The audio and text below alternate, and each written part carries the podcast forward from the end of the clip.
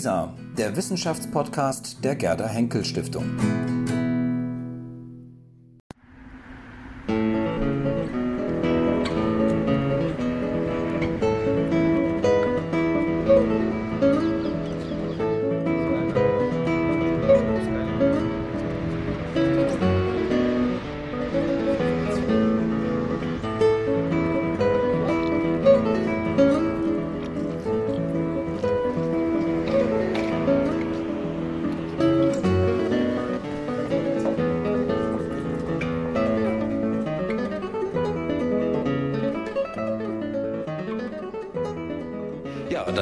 Ich alle ganz herzlich. Hallo zusammen hier im Freiherr von Finkehaus ähm, zu einer Premiere. Ähm, es gab noch nie einen Geschichtstalk auf dem Historikertag, das ist der erste.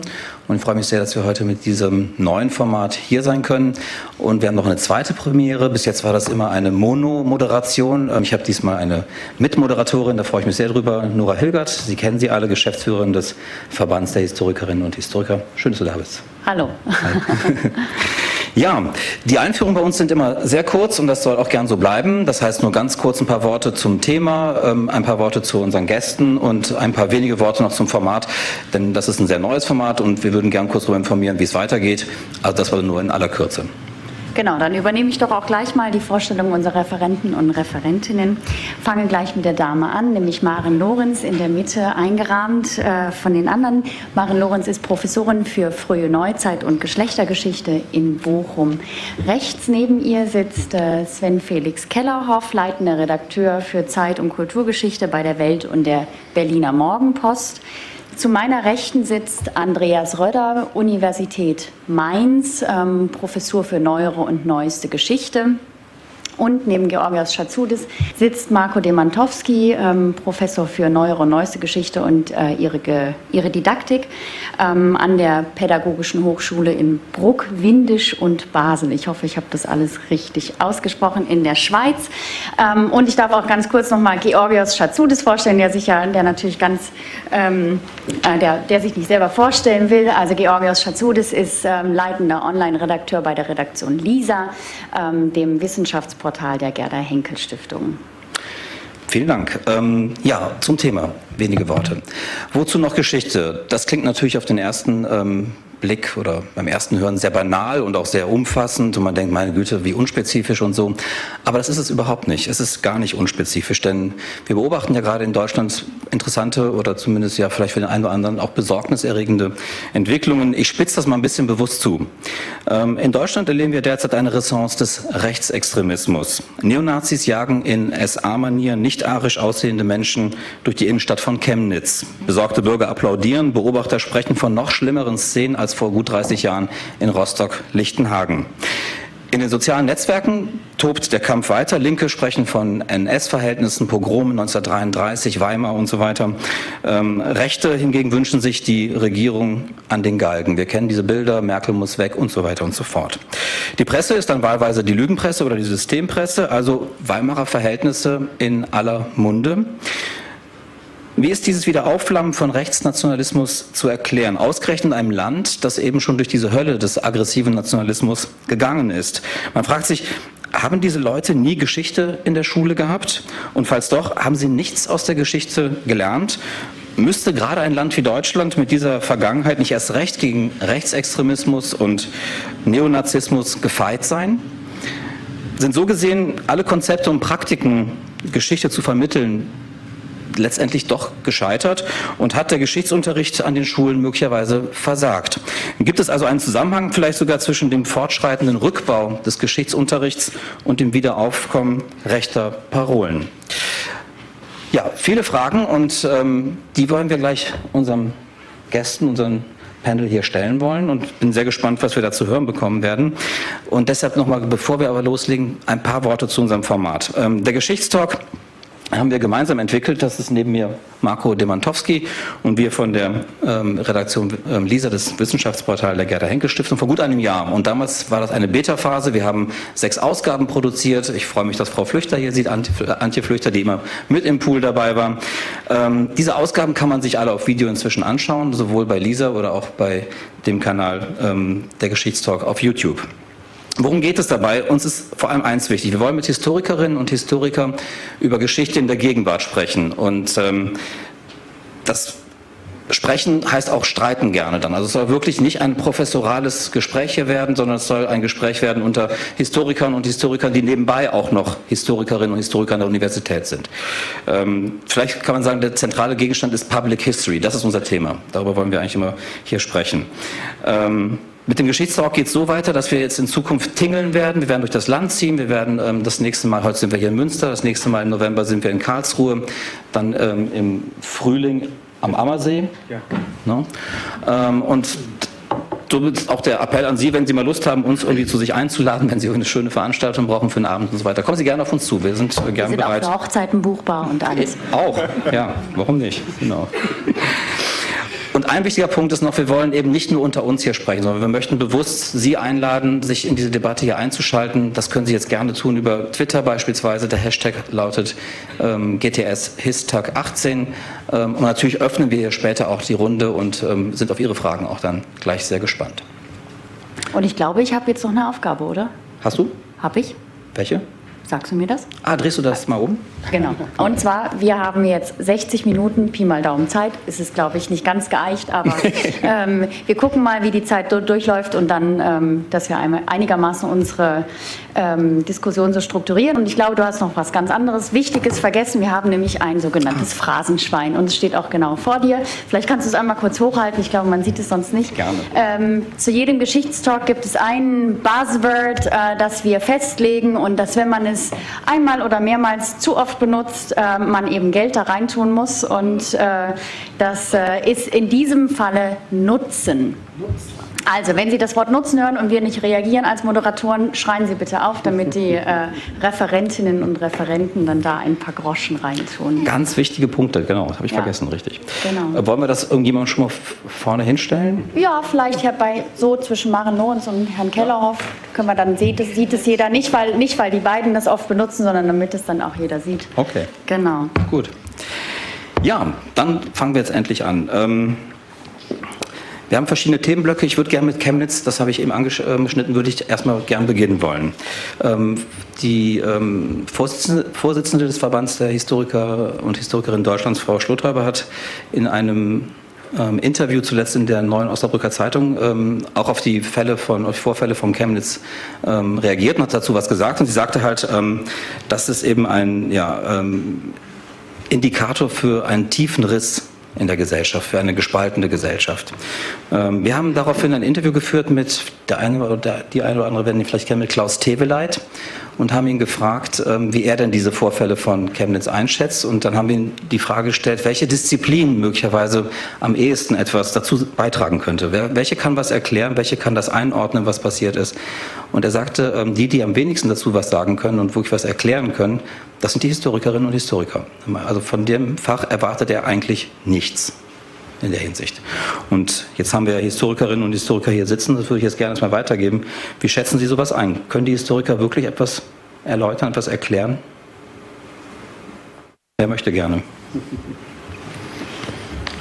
Ja, wozu können Historiker etwas äh, beitragen? Natürlich können Historiker nichts dazu beitragen, äh, zu erklären, was da aktuell in Chemnitz geschehen ist. Das ist einfach nicht unsere Methodik.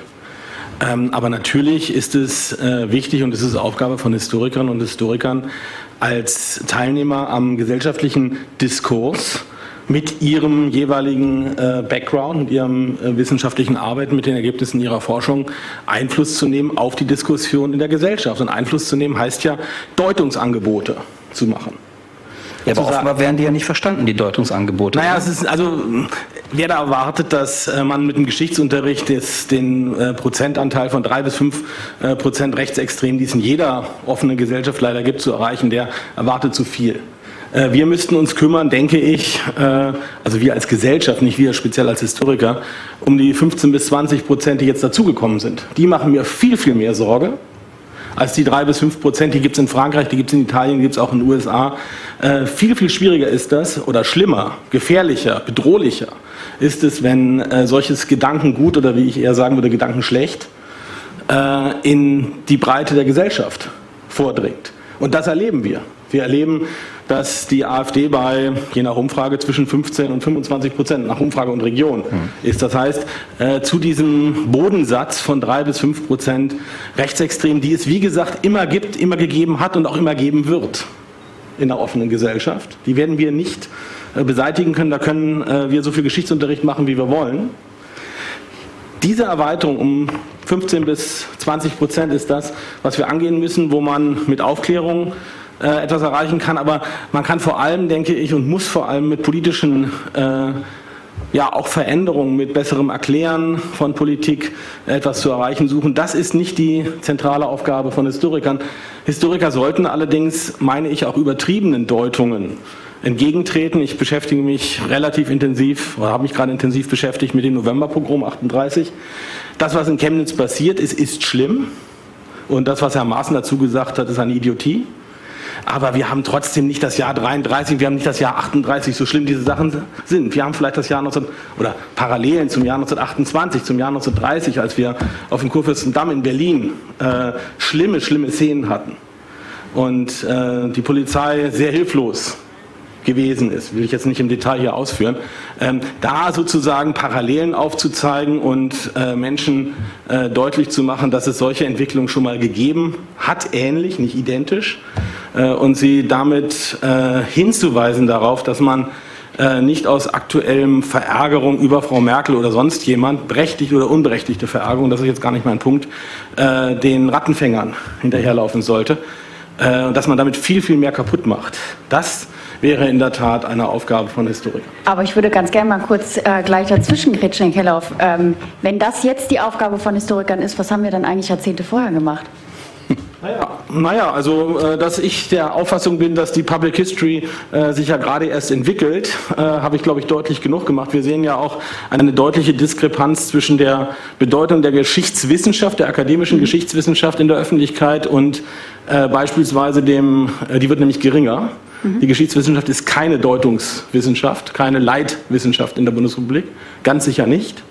Äh, und der großen Bedeutung von äh, historischen Themen, von Vergangenheitsthemen für die Öffentlichkeit, die aber von Gedenkstätten, von ähm, Museen, von äh, Publizisten äh, und ähnlichen Leuten und auch von Journalisten äh, gefüllt wird, dass die Geschichtswissenschaft dort Nachholbedarf hat und dass es dringend erforderlich ist, den Bereich der Public History äh, nach vorne zu bringen und zu stärken. Das äh, sage ich schon seit einigen Jahren, davon bin ich auch fest überzeugt, auch wenn das natürlich in meinem Fall pro domo ist, das ist mir klar. Okay, das sagt jetzt ein Journalist den ähm, anwesenden Historikerinnen und Historikern. Genau. Hat er Was sagen recht? die dazu?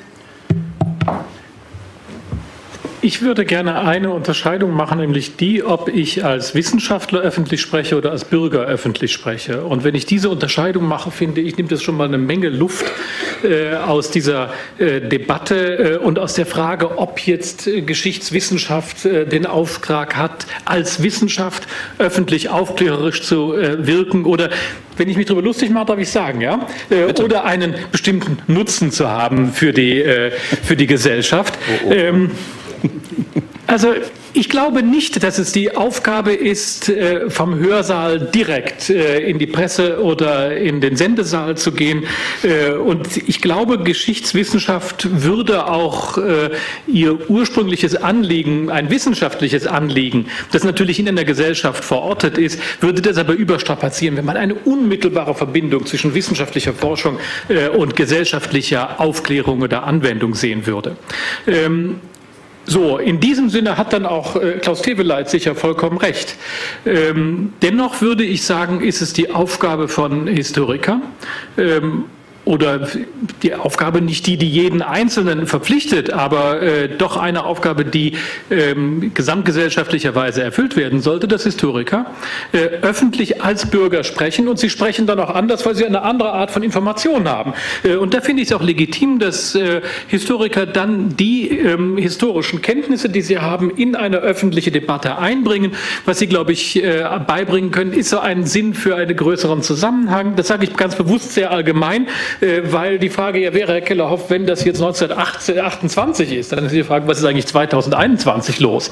Ähm, ja. äh, also insofern wäre ich auch da, Sie, Sie meinten ja. das schon auch, Sie sagten, man soll auch da jetzt nicht äh, unmittelbare Parallelen aufmachen, aber man kann hat einen anderen Sinn für Zusammenhänge. Ich glaube, man hat einen anderen Sinn für äh, Möglichkeitsräume, äh, einen anderen Sinn für die Offenheit von Entwicklungen und in diesem Sinne eine andere Art von Argument, das wir als Historiker nochmal, glaube ich, in die öffentliche Debatte einbringen sollten. Aber ich persönlich mache das ganz bewusst, äh, auch wenn ich gefragt werde, sehr bewusst so, dass ich mir überlege, welchen Hut habe ich jetzt gerade auf. Mhm. Äh, schreibe ich jetzt gerade für die historische Zeitschrift äh, oder gebe ich ein Medieninterview, wo ich, ich sag mal, als politischer, äh, als, als öffentlicher Intellektueller etwas bewerte oder sogar politisch Stellung nehme. Ich finde, das muss man sich immer noch mal klar machen. Äh, und wenn man das macht, äh, ist da auch ein bisschen Druck aus dem Kessel und man kann damit, glaube ich, besser umgehen.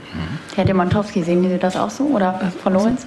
Ja, vor allem noch mal noch dran. Ähm, ähm, können Sie sich vorstellen, diese Persönlichkeitsspaltung in sich so vorzunehmen, dass Sie auf der einen Seite sozusagen der, der, der Geschichtswissenschaftler sind, auf der anderen Seite der geschichtskundige Bürger?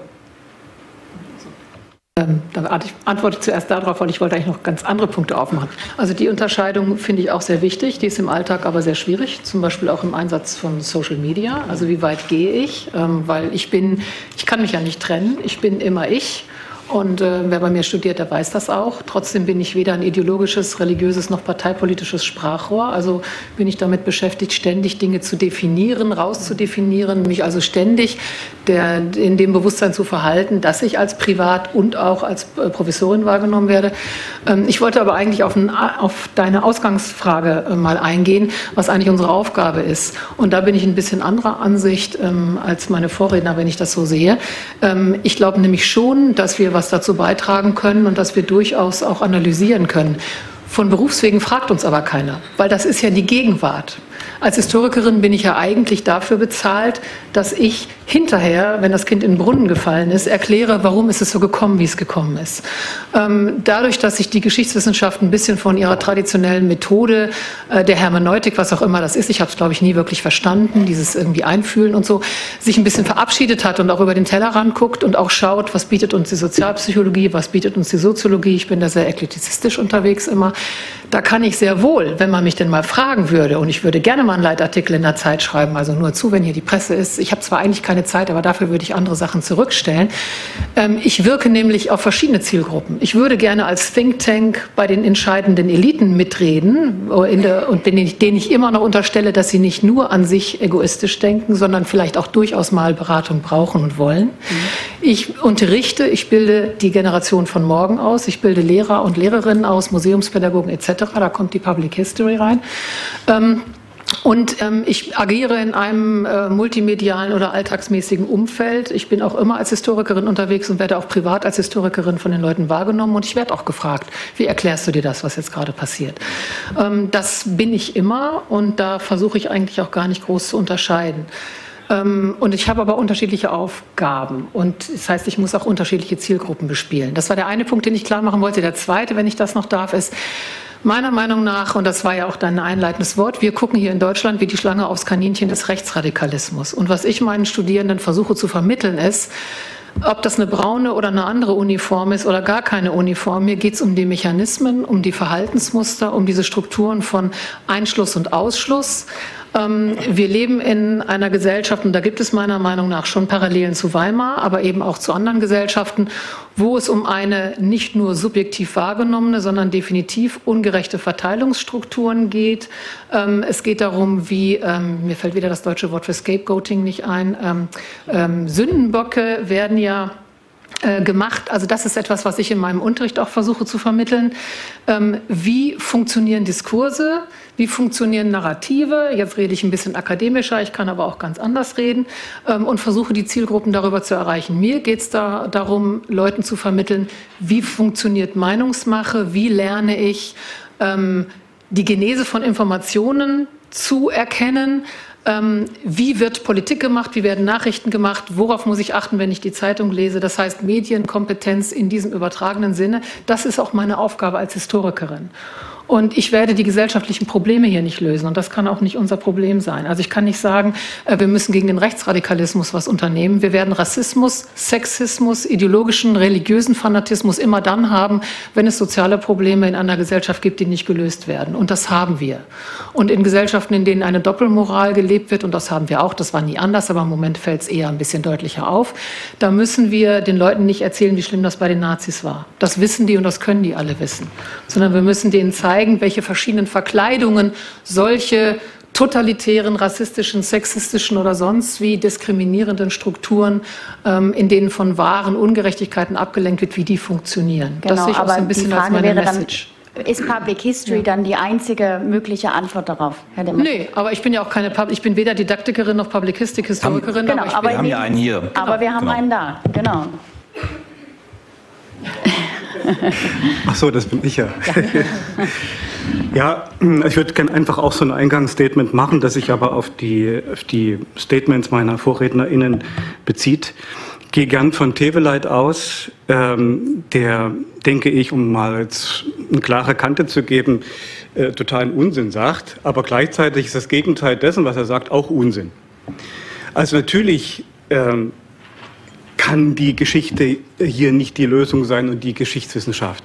Aber ohne die Geschichtswissenschaft allein äh, kann man die Dinge auch nicht bearbeiten. Das heißt, der Unsinn entsteht immer dann, wenn die Leute aus ihrem disziplinären Blick sozusagen Deutungsansprüche verabsolutieren und sich dann darüber streiten, wer mehr Recht hat.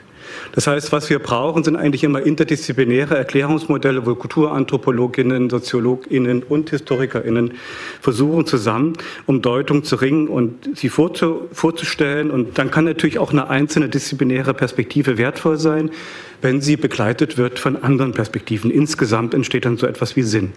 Und das kann man in Bezug auf Chemnitz im Übrigen sehr schön zeigen. Chemnitz war ja nicht nur ein Ereignis vor Ort, Chemnitz war vor allen Dingen ein Medien, ein mediales Ereignis und ein Ereignis in den sozialen Medien. Und äh, viele, viele Dinge, die im Nachgang von Chemnitz äh, geschehen sind, also vor allem die Nutzbarmachung, nicht nutzen, die Nutzbarmachung äh, durch die extreme Rechte, äh, konnten natürlich nur in der Art und Weise geschehen, weil Chemnitz äh, äh in der Öffentlichkeit reflektiert worden ist die ich in einer, in einer Weise reflektiert worden ist, die ich nur inadäquat nennen kann. Und dafür hat uns Koselleck zwei entscheidende Kategorien geschenkt, nämlich Erfahrungsraum und Erwartungshorizont. Wer sich mit bisschen mit DDR-Geschichte beschäftigt hat und diese beiden Kategorien auf die besorgten BürgerInnen und die Rechten aus Ost und West in Chemnitz anwendet, der wird äh, zum Verstehen äh, einiges beitragen können und der wird vor allen Dingen einiges oder die einiges dazu beitragen können, ähm, die Konflikte äh, in einer Weise zu bearbeiten, dass die Resonanz bei den 15, 20 Prozent, die der Kollege genannt hat, eben nicht mehr so gegeben ist. Das wäre so ein typischer Beitrag eines Historikers in so einem Diskurs. Noch eine andere Sache. Ich äh, stimme Kollegen Rötter absolut zu. Wir tun gut daran, Privatperspektive und professionelle Perspektive zu trennen.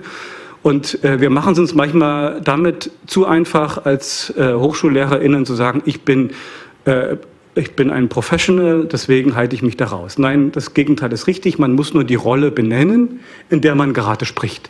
Und daraus ergeben sich sofort unendlich viele Anwendungsmöglichkeiten. Gleichzeitig möchte ich aber auch widersprechen. Die Geschichtswissenschaft, so wie wir sie kennen, in der modernen Prägung, ist im 18. Jahrhundert entstanden, nicht zuletzt in Göttingen. Diese Aufklärungshistorie hatte ein Programm. Dieses Programm fußte wesentlich auf dem Glauben, dass die Welt irgendwie besser werden könnte. Also hat man Geschichten erzählt, äh, Geschichte erforscht und dann erzählt, die diesem, äh, die diesem Glauben irgendwie äh, gefolgt sind, die dem Nahrung gegeben haben, die versucht haben, auch andere, die nicht mehr an die Veränderlichkeit von Welt und Zuständen äh, zu, äh, geglaubt haben, vorzuführen, es ist veränderlich, man kann es besser machen. Man kann aber auch daran scheitern.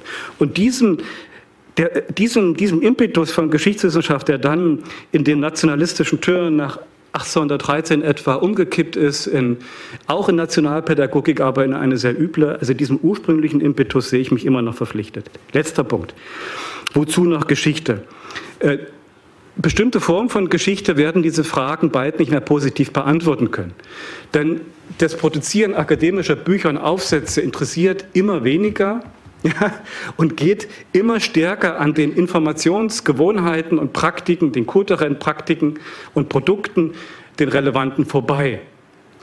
Es gab früher noch eine Passung. Die Schüler lasen die Schulgeschichtsbücher, die Historiker verfasst haben, und dann war man im schriftlichen Medium, man hat nur seinen Slang etwas angepasst. Das ist vorbei. Information wird heute granuliert, wird kooperativ erzeugt, wird mit, dem Wisch, mit, mit, mit, mit visuellen Reizen überflutet, kommt nur noch in Bruchstücken daher. Das heißt, für die Narrative, die wir gewöhnlicherweise erzeugen, gibt es bald überhaupt kein Publikum mehr. Also wenn wir so eine Geschichte weitermachen, ausschließlich weitermachen, dann ist die Frage negativ zu beantworten. Wenn wir neue Formen finden, dann gilt Statement A und B. Ja, wer sich daran noch erinnern kann. Ähm, das ähm, sind sehr, sehr viele Punkte, ähm, Marco. Ähm, wir werden sicherlich die einen oder anderen sicherlich jetzt ähm, gleich auch noch aufgreifen, aber ich glaube, Herr Röder wollte da direkt drauf zu. Ich würde eigentlich sagen. gleich gerne bei dem Anspruch äh, aus der Entstehung der Geschichtswissenschaft im Geiste der Aufklärung anknüpfen, den Herr Dematowski genannt hat. Denn da gibt es und da gibt es ja nun auch die klassische Gegenposition des 19. Jahrhunderts dazu, ähm, wie sie Leopold von Ranke formuliert hat, der eben sagte, ähm, es ist eben nicht die Aufgabe der Geschichtswissenschaft, ähm, die äh, Vergangenheit zu richten und die, ähm, die Mitwelt äh, und für die Zukunft zu belehren. Und ich finde ja diesen historistischen Anspruch der Nachsatz dafür ist ja dann der zu sagen, sondern zu zeigen, wie es eigentlich gewesen, äh, im Sinne einer fragegeleiteten Geschichtswissenschaft, äh, die sich nicht äh, eines moralisch äh, zeitgebundenen Anspruchs äh, anheischig macht, äh, finde ich nach wie vor ähm, als regulative Idee mit Nipperdey gesprochen schon noch eine für mich jedenfalls verpflichtende Grundlage der Wissenschaft, der ich mich näher sehe als diesem aufklärerischen Anspruch. Zumal dieser aufklärerische Anspruch ja einer ist, auf den wir heute mit den Kenntnissen, äh, äh, wie Frau Lorenz das angesprochen hat, äh, um die Entstehung von Diskursen äh, ja auch noch mal anders begegnen. Äh, also das habe hab ich ja auch gelernt so in den letzten Jahren, äh, diese Funktionsweise und die Entstehung von äh, Diskursen zu benennen. Und ähm, da glaube ich, sollte ja als Wissenschaftler und als Historiker eine unserer Fähigkeiten darin liegen, auch selbstreflexiv mit Diskursen umzugehen. Denn die Gefahr ist natürlich immer die, dass wir auch als Wissenschaftler schlicht und einfach den in unserer Zeit gerade herrschenden herrschenden, des, äh, herrschenden Diskurs, Sie können auch sagen, den Mainstream äh, reproduzieren. Und ich finde, äh, gerade das, was ähm, herrschender Diskurs ist, äh, in Frage zu stellen, mit unseren Instrumentarien äh, über, ähm, äh, mit unseren Instrumentarien über die Entstehung von Diskursen. Sie können auch sagen, ins Offene stellen. Das wäre ähm, äh, der klassische Formulierung von Gadamer und meine Vorstellung von Hermeneutik. Also das, was ist, ins Offene zu stellen und dabei übrigens auch keine Tabus zu kennen, was ja manchmal schmerzhaft werden kann. Das finde ich ist der eigentlich äh, wissenschaftliche äh, Anspruch äh, ähm, von Geistes- und Humanwissenschaften, Geschichtswissenschaft allgemein, äh, den ich da äh, gerne aufstellen würde. Und eine Frage hätte ich an Herrn Dematowski. Ähm, wenn Sie das sagen mit der Kommunikation, leuchtet mir ja alles ein. Äh, ich habe auch so eine Ahnung, dass so ein Aufsatz in der historischen Zeitschrift äh, irgendwann mal aus der Zeit gefallen ist. Aber ich kann mir auch nicht vorstellen, dass man das, äh, was in einem HZ-Aufsatz steht, nur noch twittert äh, oder über Social Media verbreitet. Ähm, insofern bin ich da ähm, ein bisschen ratlos oder hätte ich eine Frage äh, auf einer anderen Ebene, was denn tatsächlich Kommunikationsformen sind, äh, die nicht nur der, der, der, öffentlichen Kommunikation, sondern Sie haben schon von Geschichtswissenschaft äh, und den Basics gesprochen, äh, die da eigentlich adäquat sind. Aber bevor Herr Demantowski antwortet, wollte Herr Kellerhoff dazwischen grätschen und das können Sie auch einfach machen. Sie müssen gar nicht auf mein Go warten, einfach Dann mache ich das einfach. ähm, also mich beschleicht ja schon seit längerem, ich weiß nicht seit wann genau, der Verdacht, dass der Bezug auf Ranke uns einfach in die Irre führt, lieber Herr Röder. Ähm, ich weiß jetzt nicht, ob Sie mir auch gleich noch applaudieren werden, wenn ich sage, was ich sagen will.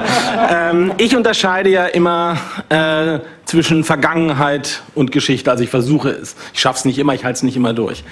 Ähm, Vergangenheit ist vergangene Wirklichkeit. Die gibt es einfach. Die ist irreversibel, das ist klar. Wir haben keine Zeitmaschine, wir können nicht zurückgehen und irgendwas verändern. Geschichte ist etwas völlig anderes. Geschichte ist das Bild, das wir uns in vergangener Wirklichkeit machen. Und die ist immer abhängig von unserer gegenwärtigen Position, von Mainstream oder von Positionen gegen Hätte Mainstream. Ranke nie geleugnet. Das hat Ranke sehr explizit Man so kann gesagt. nicht erkennen, man kann nicht erkennen, wie es etwas gewesen ist, Nein, aber das Entschuldigung, Herr Keller, Entschuldigung, Herr Keller, das muss ich jetzt schon sagen. Äh, das ist ja immer dieser Kurzschluss, den man mit Ranke verbindet, wenn man sagt, wie es eigentlich gewesen, was ist das für ein Simpel? So hat er es ja nicht gesagt. Er, der, der, das Ziel des Rankischen Zitats ist ja, der Kontext dieses Zitats ist ja ein ganz anderer.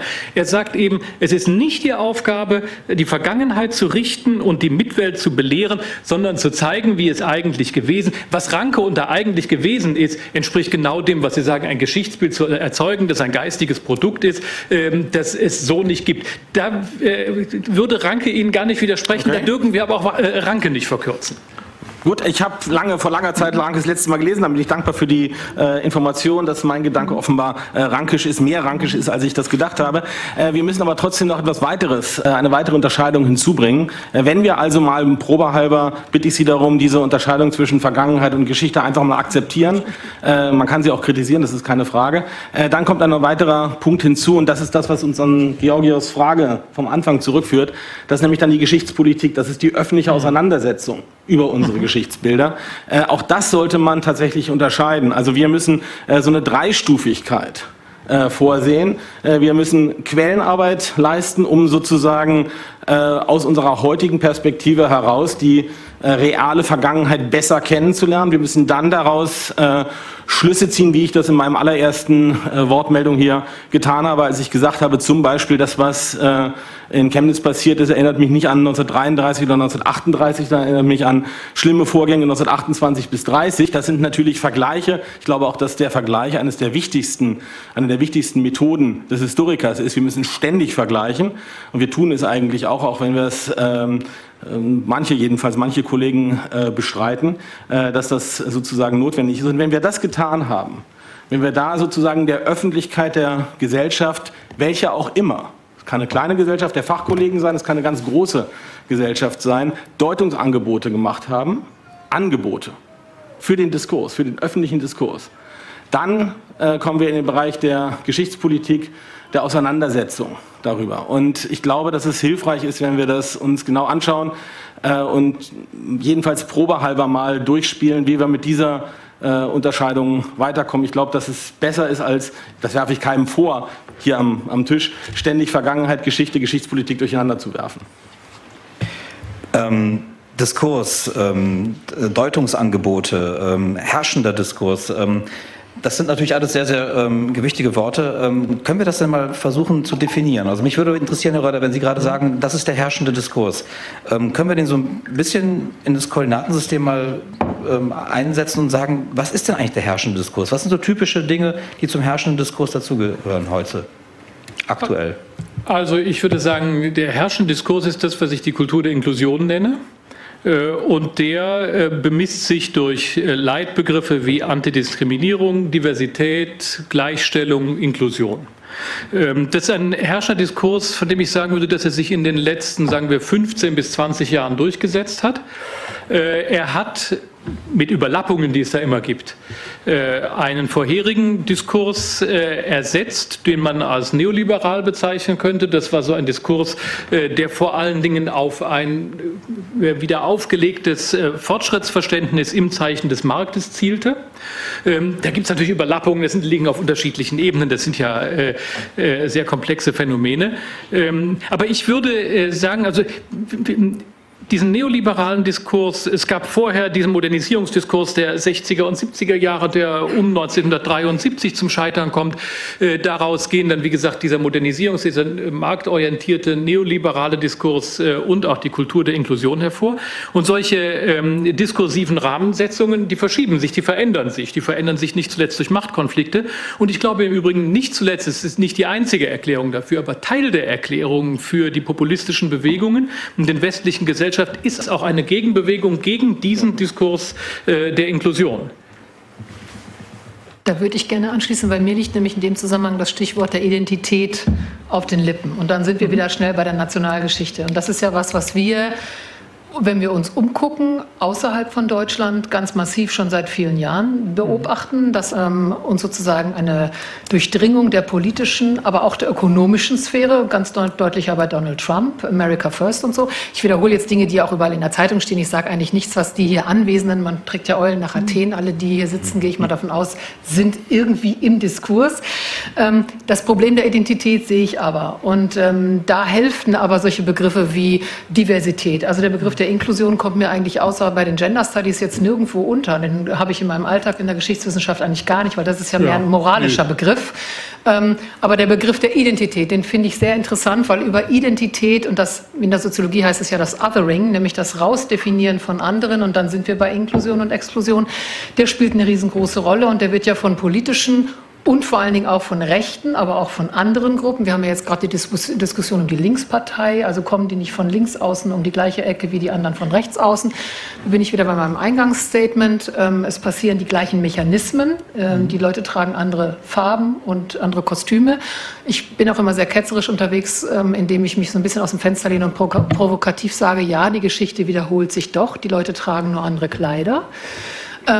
Bestimmte Mechanismen wiederholen sich. Und ähm, was ich eben auch beobachte, ist, dass wir in Deutschland, die wir ja aus dem Zweiten Weltkrieg mit einer etwas gebrochenen nationalen Identität hervorgehen, wo jetzt auch immer die, Fa äh, die Frage bei Fußballveranstaltungen um die Flagge oder Hymne oder solche Dinge entbricht. Zuletzt hatten wir es bei Ösil.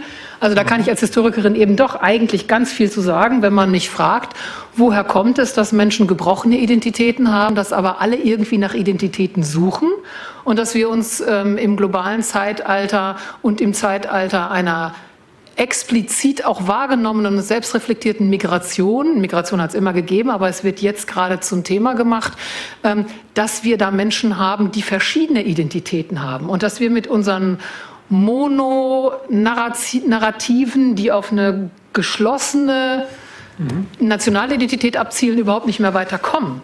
Das ist ja auch jetzt nichts Neues, was ich hier sage dem müssen wir als Historiker und Historikerinnen uns aber gegenüber auch verhalten. Und da bin ich wieder bei meinem Eingangsstatement, dass ich nicht unbedingt alternative Narrative anbieten muss. Das halte ich für völlig falsch und auch nicht für meine Aufgabe. Ich bin damit schon voll beschäftigt und auch intellektuell voll gefordert, den Leuten die Genese von solchen Narrativen zu erklären und zu, und zu versuchen, und da bei dem Thema waren wir noch gar nicht, die Grenzen ähm, aufzuzeigen. Und dann sind wir wieder beim Aufklärungs. Ähm, äh, Dispositiv. Wo sind denn die Grenzen? Ist alles relativ? Ist alles gleich wertvoll? Nein. Dazu verhalte ich mich auch immer sehr dezidiert, wenn ich dazu gefragt werde. Natürlich nicht.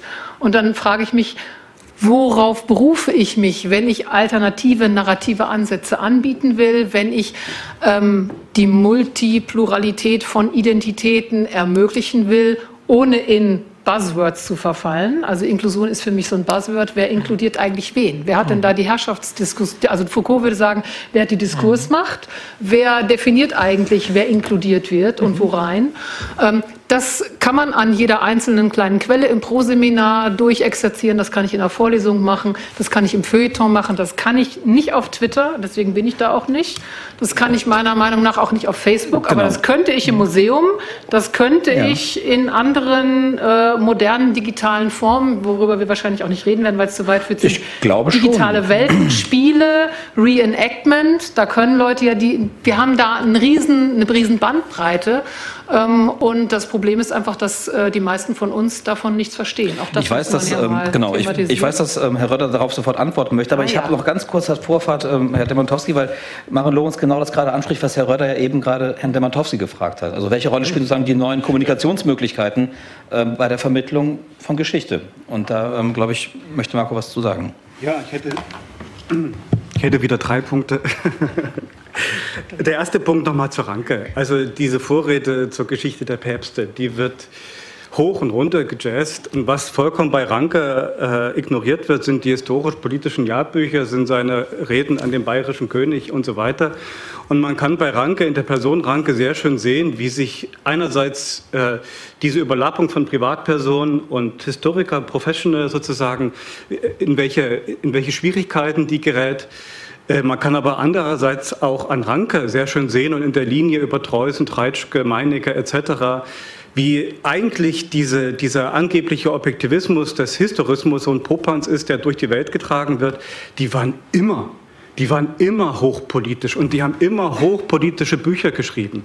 Und nichts war davon irgendwie nicht engagiert. Ja, nur die Vorzeichen haben sich geändert zwischen ja. vor und nach Napoleon. Also da hat Nipperdey ganz recht, am Anfang war Napoleon von etwas, ja.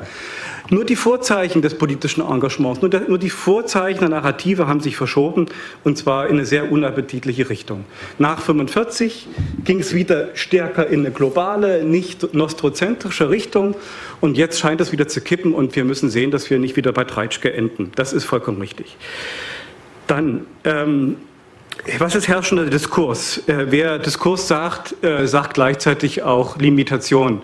Diskurs äh, erklärt sich dadurch, dass er Grenzen setzt. Deswegen herrschender Diskurs ist immer in, in, in Relation zu nicht herrschenden Diskursen zu setzen. Und dann muss man fragen, in welchem Definitionsbereich herrschen die eigentlich und wo herrschen sie nicht. Und das haben wir eben gerade, können wir das sehr schön, Beispiel Chemnitz, ich komme gern darauf zurück, wie unterschiedliche äh, Diskursdominanzen hier nebeneinander liegen, Gleichzeitigkeiten des Ungleichzeitigen vielleicht, wobei dieses wiederum ein Fortschrittsmodell voraussetzte, wenn man das so denkt. Und äh, es geht eigentlich darum, ähm, in, einem, in, einer, in, einer, in einer Situation, wo jeder Suprematie beansprucht, jeder den anderen als Feind sieht, eigentlich wieder eine Ebene zu finden, wo die Diskurse miteinander in Wettbewerb treten können, ohne sich gegenseitig sozusagen die Ehre abzuschneiden. Und vielleicht ist sozusagen die, äh, sind wir in der Wissenschaft zumindest dazu aufgerufen, äh, solche Anschlussfähigkeiten noch herzustellen. Und das passiert, und damit komme ich zum dritten Punkt, natürlich vor allen Dingen in sozialen Medien. Äh, natürlich kann man, man kann auf Twitter kann man ganze Bücher schreiben. Man kann tausend Tweets aneinanderketten und dann hat man das Buch gleichzeitig auf Twitter publiziert. Das ist überhaupt kein Problem. Äh, bei Facebook zumal, da gibt es, wenn ich, gibt es überhaupt eine Beschränkung. Äh, ja, das leseunfreundlich. Man kann aber auch den Bildschirm kann man größer machen, das passt dann schon. Äh, also diese Formate sind beliebig bespielbar und wir als Historikerinnen und Historiker haben die Möglichkeit, an den Foren uns vorbei, vorbei zu praktizieren, indem Bedeutung und Sinn ausgehandelt wird. Oder wir gehen mitten hinein. Wir gehen auf den Marktplatz, müssen in Kauf nehmen, dass unser, ganze, unser ganzes professorales Habitus dort nichts gilt. Ja, mhm. wir sind dort nur eine Stimme unter vielen, müssen uns also Reputation wieder erarbeiten. Wenn wir das nicht tun, ähm, dann wird irgendwann die Frage richtigerweise gestellt, wozu noch? Und das ist dann übrigens auch die Erklärung für das Schwinden des Geschichtsunterrichts in der Stundentafel, die wirklich dramatisch ist in den letzten 30 Jahren. Wir konnten die Frage als Geschichtsdidaktiker nicht mehr sinnvoll beantworten. Ich darf da gleich mal kurz anschließen, wenn ich darf. Ähm in der Tat, äh, Herr Dawanowski, Sie fragen, wir müssen uns vielleicht irgendwann dazu verhalten. Ich glaube, wir müssen uns jetzt dazu verhalten. Und äh, die Frage ist nämlich, äh, ich will die Frage ein bisschen länger ausführen. Ähm, Frau Lorenz meinte, wir müssen uns verhalten und ich möchte die Leute erreichen. Wer sind denn eigentlich die Leute? Also ich würde ganz gerne, wir führen insgesamt eine sehr akademische Diskussion mit sehr akademischen Begriffen. Das ist auch völlig in Ordnung. Wir sind ja auf dem Historikertag, es ist eine Fachkonferenz. Aber ähm, der Geschichtstalk will eben auch nicht nur diesen akademischen, hochakademischen mhm. Diskurs führen. Ich will nicht, dass wir jetzt das Niveau komplett nach unten schrauben. Ähm, die Frage ist aber in der Tat auch, auch die Frage nach Sprache. Und mhm. äh, wenn wir schon äh, Foucault Foucault mit äh, Diskurs und wer hat Diskurs Macht äh, zitieren, muss man auch die Frage stellen, es ist auch ein Sagbarkeitsregime und die Limitation äh, von von, von äh, tatsächlich Inhalt und der, der, des Transports von Inhalt fängt auch bei Sprache an und hört bei Sprache auch auf. Das, die Frage ist nämlich tatsächlich, klar, man muss trennen zwischen Akademia und der Welt da draußen. Aber für was ist eigentlich Geschichtswissenschaft gut, wenn Herr Kellerhoff sagt, wir haben Nachholbedarf als Historiker und Historikerin, ähm, ist es vielleicht auch tatsächlich ein Sprachproblem. Genau, und da, um das zu ergänzen, ähm, Wolfgang Schäuble hat ja gestern sozusagen den Historikerinnen und Historikern die Leviten gelesen, weil er sozusagen gesagt hat, ähm, schreibt so, dass die Leute verstehen, was ihr meint. Ja? ja. Ähm, meine Frage, also ich habe vernommen im Raum, dass, glaube ich, jetzt da ein ziemliches Gemurmel war und wahrscheinlich ja. viele ähm, dachten, um Gottes Willen, was erzählt er, das sollen wir jetzt alle im Kika-Sprech sozusagen schreiben, damit die Leute es verstehen. Ja?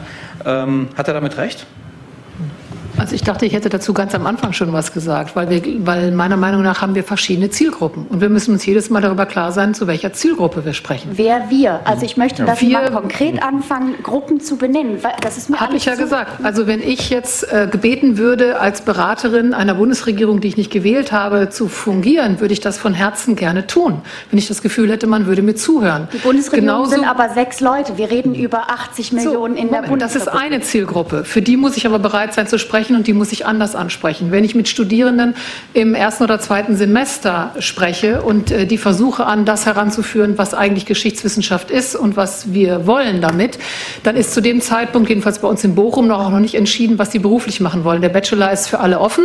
Ähm, das heißt, erst nach dem Bachelor entscheiden die sich. Das heißt, ich spreche Leute an, die sich überlegen, werde ich vielleicht Geschichtslehrer, studiere ich Geschichte, weil mir nichts anderes eingefallen ist äh, oder weil ich in Medizin nicht reingekommen bin. Das macht mir erstmal an der Stelle noch gar nichts aus, sondern ich freue mich, dass die mir zuhören müssen ähm, und kann die sozusagen versuchen, und das sage ich auch ganz bewusst, zu beeinflussen, denn, denn das tue ich ja in dem. Ich bin selber Multiplikatorin und ich freue mich, wenn ich Menschen zur Reflexion anregen kann und wenn ich den Methode vermitteln kann. Bevor Herr Kellerhoff dazwischen grätscht, will ich noch mal ganz kurz nachbohren. Ja, Sie reden über ähm, ein, ein Publikum, das zumindest eine Hochschulreife hat. Das ist aber auch wiederum nur ein gewisser Prozentsatz unserer Bevölkerung, nämlich die dann auch in die Uni kommen und zu Ihnen in eine Veranstaltung. Gibt es nicht noch was darüber hinaus? Gibt es ja, natürlich. zum Beispiel die Leute, die ja gerade auf dem Markt sind, die wir vielleicht als Historikerinnen auch erreichen müssen, wenn wir uns die Frage stellen, wozu eigentlich Geschichte? Darf ich da direkt noch was zu sagen? Also davon abgesehen, dass ich dafür bekannt bin, dass ich auch auf dem Markt ungefragt am Marktstand mit der Marktfrau über Geschichte mich unterhalte und mich immer freue, wie offen die sind. Weil ich bin ja Frühneuzeithistorikerin. Ich muss ja auch noch zusätzlich erklären, warum mit teurem Steuergeld sowas ähm, beforscht wird, was schon ewig her ist, wo alle schon tot sind und so und was mit uns nichts mehr zu tun hat. Und ich schaffe es, da bilde ich mir auch ziemlich viel drauf ein, gebe ich offen zu, innerhalb von, man glaubt es mir nicht, aber zwei Minuten den Leuten zu erklären, warum die Themen, die ich mache, die vor 350 Jahren lagen, für uns heute relevant sind. Ähm, ob das Gender, Rasse, Religion, sonst was ist. All diese Themen sind da. Und ich versuche denen zu erklären, durch die historische Distanz können wir, rein theoretisch könnten wir, ähm, auch was lernen. Ich bin da ganz romantisch und äh, alt, altväterlich, altmütterlich, aufklärerisch unterwegs. Das gebe ich auch offen zu. Ähm, ich kann aber nicht, und da überschätze ich mich auch, glaube ich, nicht, ähm, die Welt retten, obwohl ich den Versuch noch nicht ganz aufgegeben habe. Ähm, aber ich kann delegieren. Das heißt, ich züchte, wenn ich mal diesen Begriff, ich habe gerade ein Buch zur Menschenzucht, deswegen fällt mir das Wort jetzt ein, ich versuche Menschen auszubilden, sagen wir mal so, es klingt nicht so schlecht.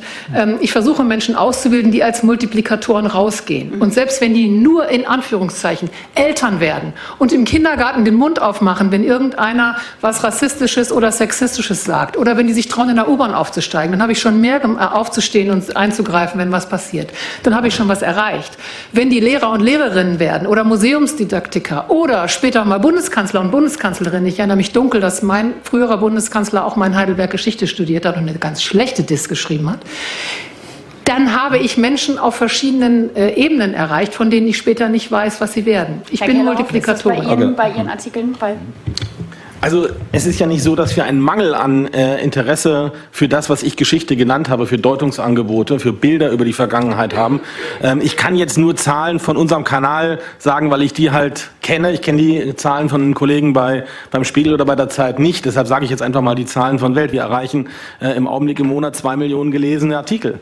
Äh, wir haben 100.000 äh, Frequent User, die also mindestens dreimal, äh, mindestens alle drei Tage bei uns auf die Seite äh, gehen, das ist, die generieren eine Million. Das ist eine ganze Menge. Die restliche Million wird von äh, unregelmäßigen Nutzern generiert. Das sind viele Menschen, äh, die man erreichen kann mit den entsprechenden Angeboten. Das ist allerdings nicht die primäre Aufgabe von akademischen Historikern. Also da müssen Sie sozusagen nicht die Angst haben, äh, dass ich jetzt äh, hier äh, von Ihnen Dinge verlange, die eben journalistisch, geschichtsjournalistisch sind. Sie sollen sich natürlich auch an verschiedene, meiner Wahrnehmung nach, an verschiedene Publika richten. Da haben Sie eben einige richtige verschiedene Publika aufgerufen. Aber gut ist es immer dann, wenn es eine Zusammenarbeit gibt. Wenn es also, und das wird zunehmend besser, die Zahl der Elfenbeinturm-Historiker nimmt zum Beispiel gegenüber dem Historikertag 2006 in Konstanz war das, wenn ich mich richtig entsinne, äh, deutlich ab, äh, die, äh, das für Schweinskram.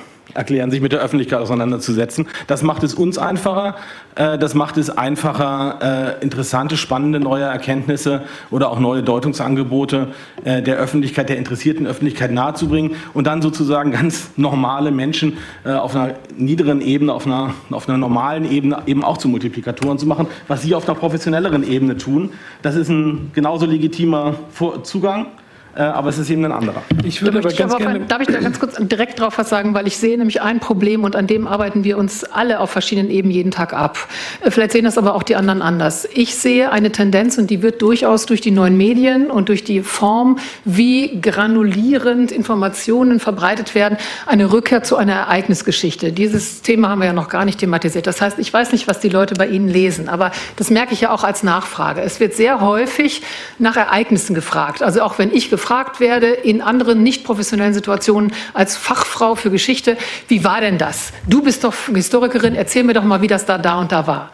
Ähm, und ich immer wieder vor diesem Problem stehe, dass wir natürlich sowas wie Daten und Fakten, auch die Studierenden müssen bestimmte Daten und Fakten wissen. Sie müssen wissen, wo sie sie nachschlagen können. Aber das, was wir früher als Allgemeinwissen bezeichnet haben, das muss eigentlich auch da sein, um bestimmtes neues Wissen andocken zu können.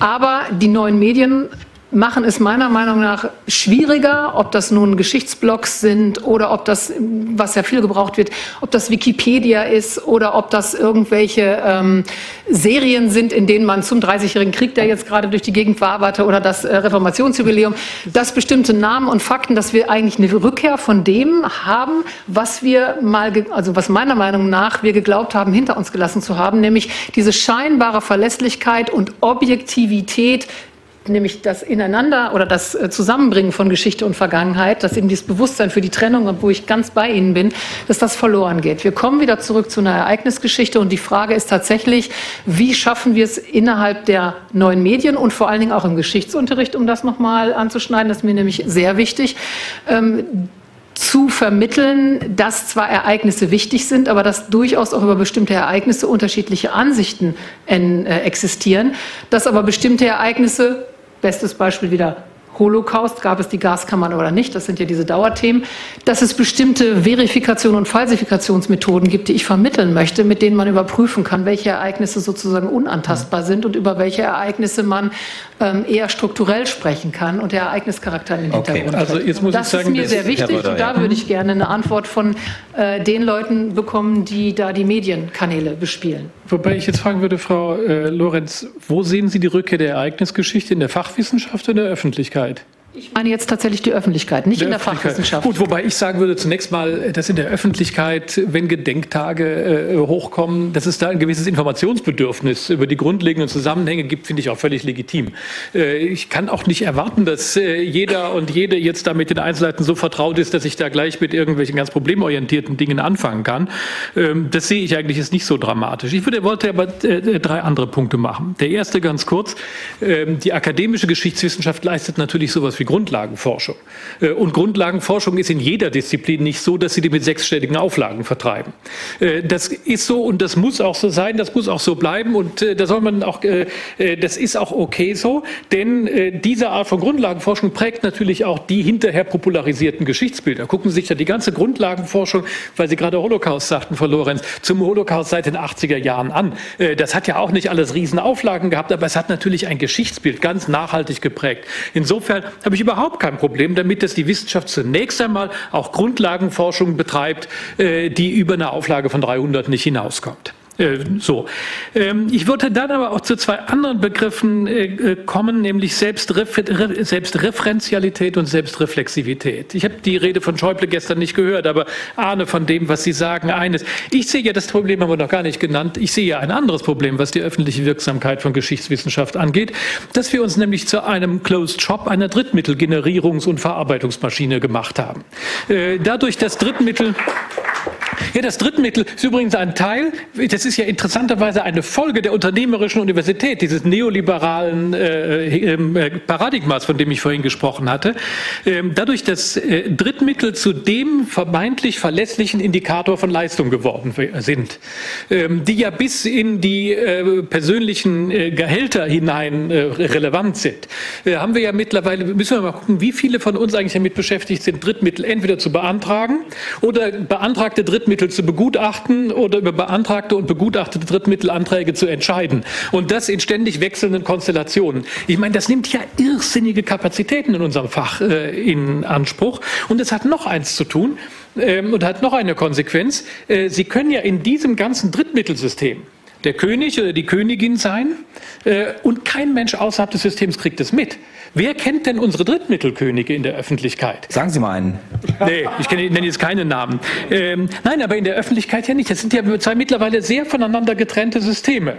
Äh, und so sehr ich das mit der Grundlagenforschung vorher gesagt habe, muss ich auch hier das sagen, das ist auch nicht gut, wenn, wenn, wenn wir ein, ein so stark hermetisches System haben, das so selbstreferenziell ist, dass wir auch sagen, ach, Öffentlichkeit will ich ja auch gar nicht. Äh, ich habe hier meine Millionen und äh, meine Reputation, äh, die sich ähm, dadurch bemisst.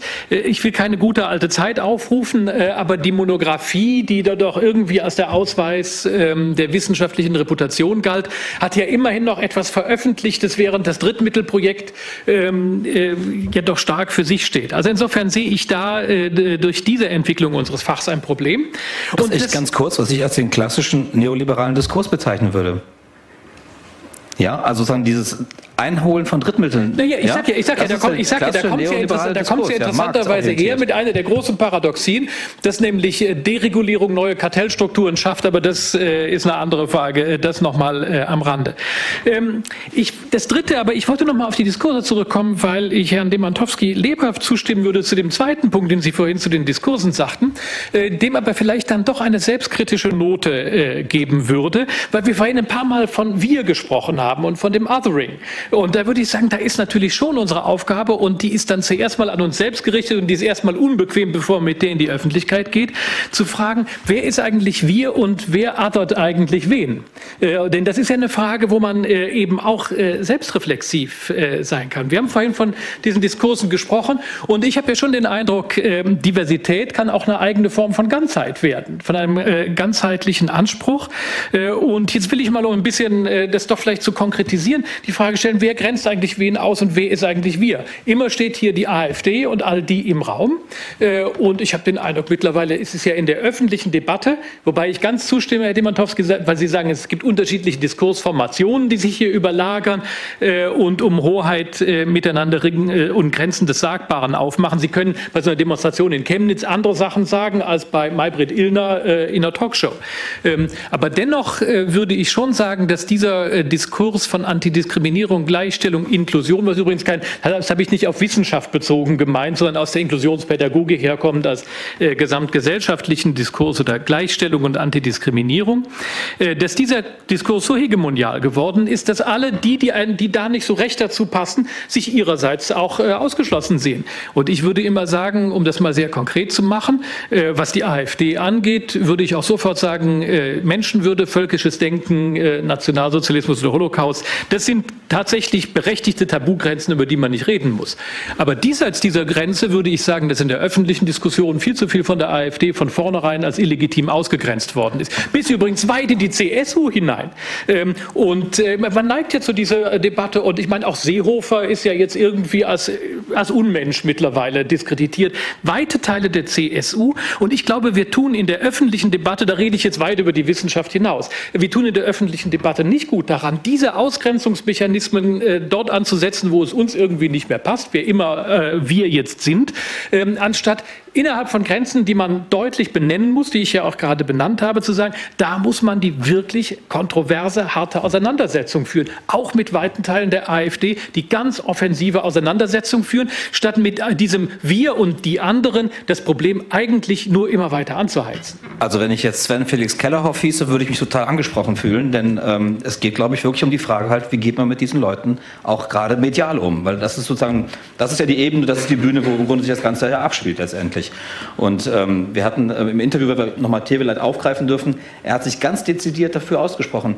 dass man mit diesen Leuten nicht reden sollte.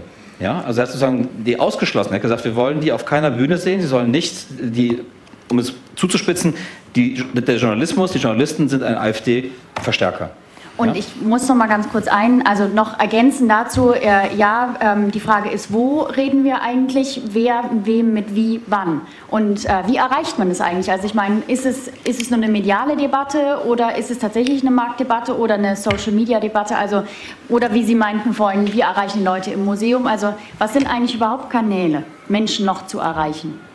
Also Menschen wollen erreicht werden. Menschen äh, gieren geradezu nach äh, Möglichkeiten, sich zu artikulieren, äh, auch andere Meinungen wahrzunehmen. Äh, das merke ich ja auch, äh, je, also wieder auf meinen Kanal bezogen, weil ich es dazu einfach sagen kann, nicht, weil es der Maßstab wäre. Ähm, das sehe ich ja jeden Tag. Äh, ich kommentiere äh, sehr stark mit und äh, zum Schäuble-Text, den ich gestern Abend noch während der Veranstaltung abgesetzt habe, äh, hat also der AfD-Mob geradezu getobt. Ja, hätte ich nicht sogar erwartet. Äh, heute Morgen zu einem anderen Stück zur Absetzung von Hubertus Knabe war das erstaunlicherweise äh, sehr viel gesitteter. Man ist manchmal auch überrascht davon. Sollen wir mit AfD-Leuten äh, reden? Wir werden es wahrscheinlich nicht verhindern können und dann müssen wir es offensiv angehen.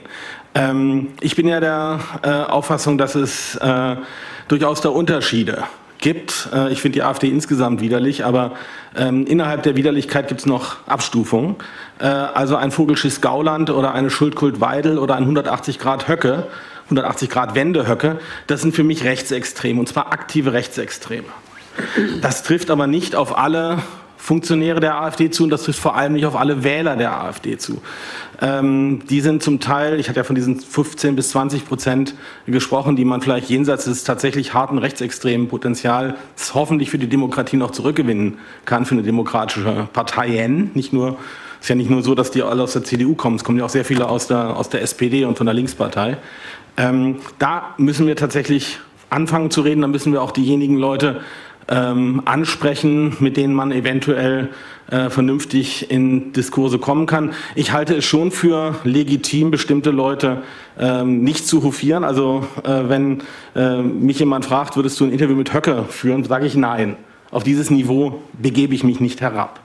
Ähm, schwieriger wird schon bei einem Fraktionsvorsitzenden wie Gauland, der hat, eine, hat leider eine äh, Funktion, die äh, in der Öffentlichkeit eine gewisse Rolle spielt. Da muss man dann abwägen, kann man das machen oder kann man das nicht machen. Ich würde dann im Zweifel eher dafür plädieren, äh, solche rituellen Veranstaltungen wie Spitzenkandidaten-Diskussionen äh, gänzlich abzusagen, äh, als äh, überhaupt nicht stattfinden zu lassen, als dann zum Beispiel zu sagen, nein, aber mit dem Spitzenkandidaten der AfD wird nicht geredet, weil er mir zu Recht möglicherweise nicht gefällt Felder verzichtet man eben auf dieses Format.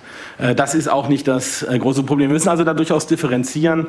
Ähm, ich sehe es ja als besonders problematisch, dass die von mir genannten AfD-Spitzenpolitiker ähm, an diesen rechtsextremen Geschichts Äußerungen oder, oder Geschichtsthesen festhalten, obwohl sie eigentlich ihrer Partei selber schaden, obwohl sie damit äh, bürgerliche Wähler abschrecken. Das heißt, die meinen das inhaltlich wirklich ernst, denen ist das wichtig. Das ist nicht nur mit, mit der Holocaust-Leugnung kann man in äh, Deutschland nicht, das ist gut so, nicht, dass wir uns missverstehen, kann man nicht unbedingt äh, Stimmen sammeln äh, das schreckt eher im äh, Bildungsbürgertum äh, Menschen ab. Das heißt, dass diese Leute das trotzdem tun, dass jemand wie Gauland von Vogelschiss redet zeigt, dass er das wirklich glaubt und dass ihm das inhaltlich wichtig ist. Das finde ich sehr, sehr bedenklich. Ähm, und da muss man dann auch ganz deutlich äh, gegenhalten. Wenn Sie, meine Damen und Herren, Lust haben, ja, gucken Sie mal in die Kommentare auf welt.de slash Geschichte. Ich äh, nicht in den Haupttexten, weil das sind ja sozusagen journalistische Texte und drunter in den Kommentaren fühlen wir uns freier. Äh, da ist es so eine Mischung aus persönlicher Meinungsäußerung und journalistischer Tätigkeit. Äh, da werde ich dann schon sehr viel deutlicher, weil das auch einfach eine andere Textsorte ist. Und da steht auch Kommentar drüber. Ähm, ob wir alles richtig machen? Nein, wir machen bestimmt nicht alles richtig, wir als Journalisten. Äh, aber wir ringen darum, es besser zu machen. Nicht alle, aber äh, sehr, sehr viele Kollegen aus meiner Redaktion kann ich das jetzt sagen, dass wir darum bringen. Ich bin sicher, dass es bei den Kollegen ähnlich ist in anderen äh, Medien. Äh, wir machen dabei aber auch Fehler und wenn wir dann darauf hingewiesen werden oder wenn wir äh, auf bessere Methoden hingewiesen werden, sind wir, glaube ich, auch die meisten jedenfalls lernwillig und lernbegierig. Ich gucke ganz kurz auf unsere ähm, Sanduhr, die ja, wie man sieht, es ist eine Stunde vorbei, eben nicht richtig funktioniert. Ähm, aber ähm, wir haben versprochen, gleich nochmal hier zu öffnen, damit auch Sie sich alle beteiligen können.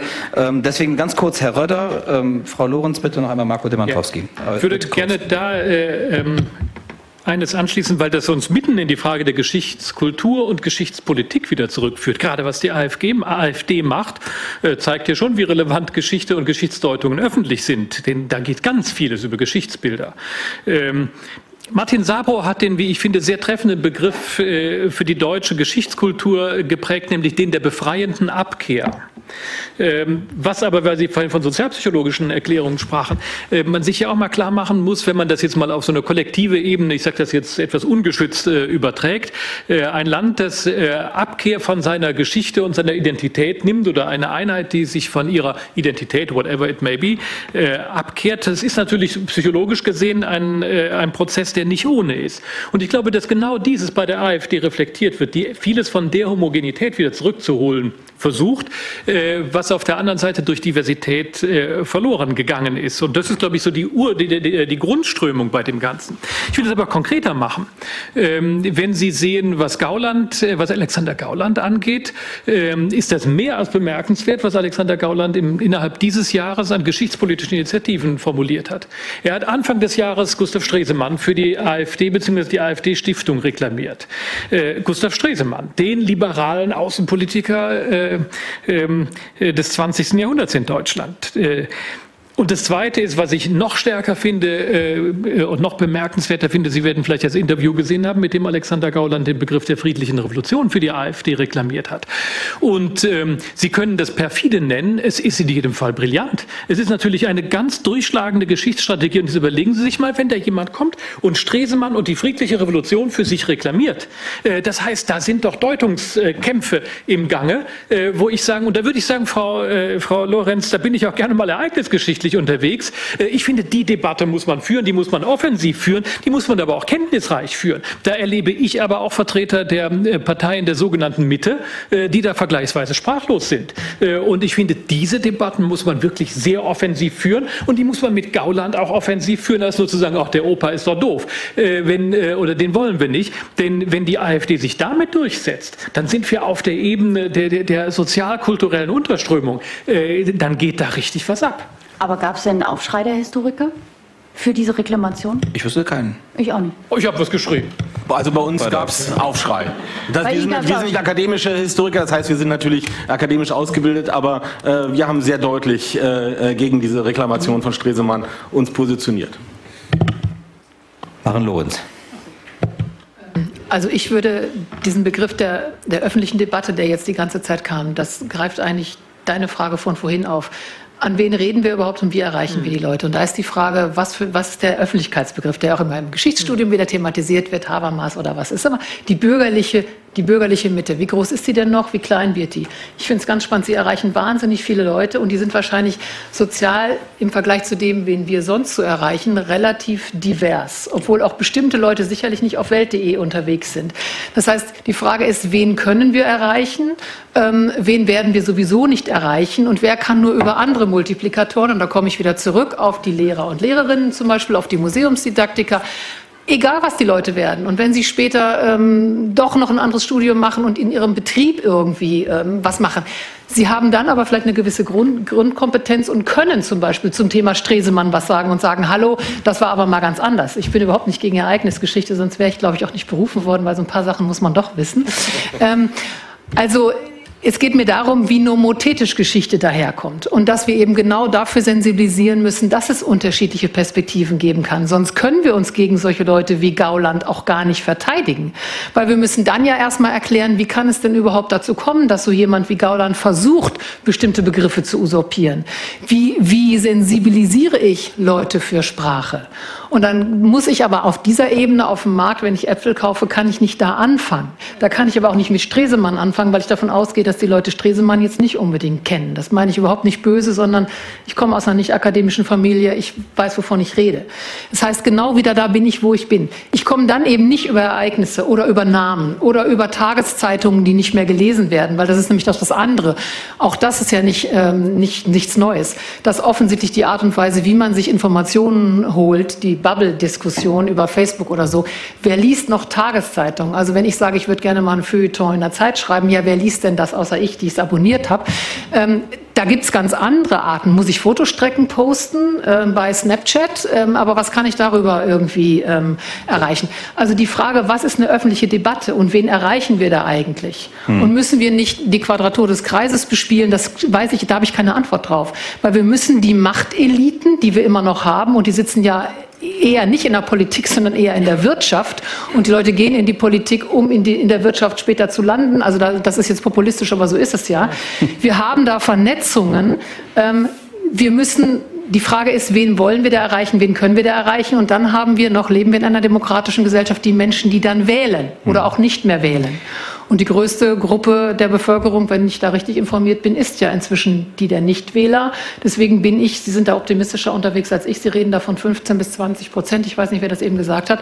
Ich glaube, es gibt eine ähm, erheblich größere Gruppe von ungefähr 50 Prozent der Bevölkerung, wenn nicht noch mehr, die ähm, in den nächsten einen oder ja, vielleicht ist es gar nicht mehr so lange, die in der nächsten Generation entscheiden werden, ob wir weiterhin in einer repräsentativen Demokratie leben oder nicht. Gut. Da war ich 2011 schon mal mhm. pessimistisch mhm. unterwegs. Mhm. Aber die Frage ist, wie können wir die erreichen, wenn wir die Leute für Sprache nicht sensibilisieren können? Und deswegen für mich ist die Frage, wer, wen können wir als Historiker und Historikerin, jetzt übernehme ich die Moderatorenrolle, wen können wir ja erreichen ja. und wen definieren wir als Öffentlichkeiten, um diesen Plural mal zu nehmen? Ich nehme das nochmal auf und äh, das letzte Wort jetzt, hat jetzt erstmal, bevor wir fürs Publikum öffnen, Marco Demantowski.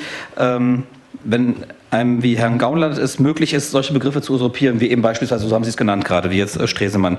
Ähm, heißt das im Umkehrschluss, dass wir eben genau dieses Wissen um Stresemann so ritualisiert haben inzwischen, dass wir eigentlich fast nichts mehr damit verbinden? Ja, das ist so im Unterricht, man hört was von Stresemann, man hat irgendwie drei, vier Daten dazu gehört, wenn man denn überhaupt noch Geschichtsunterricht hat an den Schulen, ähm, dass das einfach auch dann Leerstellen werden, dass es Vakuen sozusagen entstehen, die einfach dann auch so leicht dann gefüllt werden können mit einem völlig anderen Blick auf Stresemann oder eben auch mit von ähm, Größen, von Kräften, die eben ganz andere Ziele auch verfolgen damit. Marco Dematowski. Ich hätte jetzt hier noch sieben, acht Punkte. Nee. Aber die müssen wir vielleicht verschieben. Ein paar Sachen, die mir wichtig sind. Äh, ich gehe gerne erstmal auf das ein, was du gesagt hast. In der Tat, Geschichtsunterricht ist extrem zusammengeschmolzen und in der Tat, das wissen wir aus empirischer Forschung, Schulbücher werden schon lange nicht mehr verstanden. Schülerinnen und Schüler verstehen nicht, was sie lesen. Sie können vielleicht teilweise reproduzieren für den Test und dann ist es vorbei. Es ist eine Katastrophe. Ja? Äh, und das sage ich als Beteiligter. Äh, was man dagegen tun kann, könnte ich jetzt natürlich Ihnen eine Vorlesungsreihe halten. Zweiter Punkt ähm, zum Thema mit Rechtsextremen reden.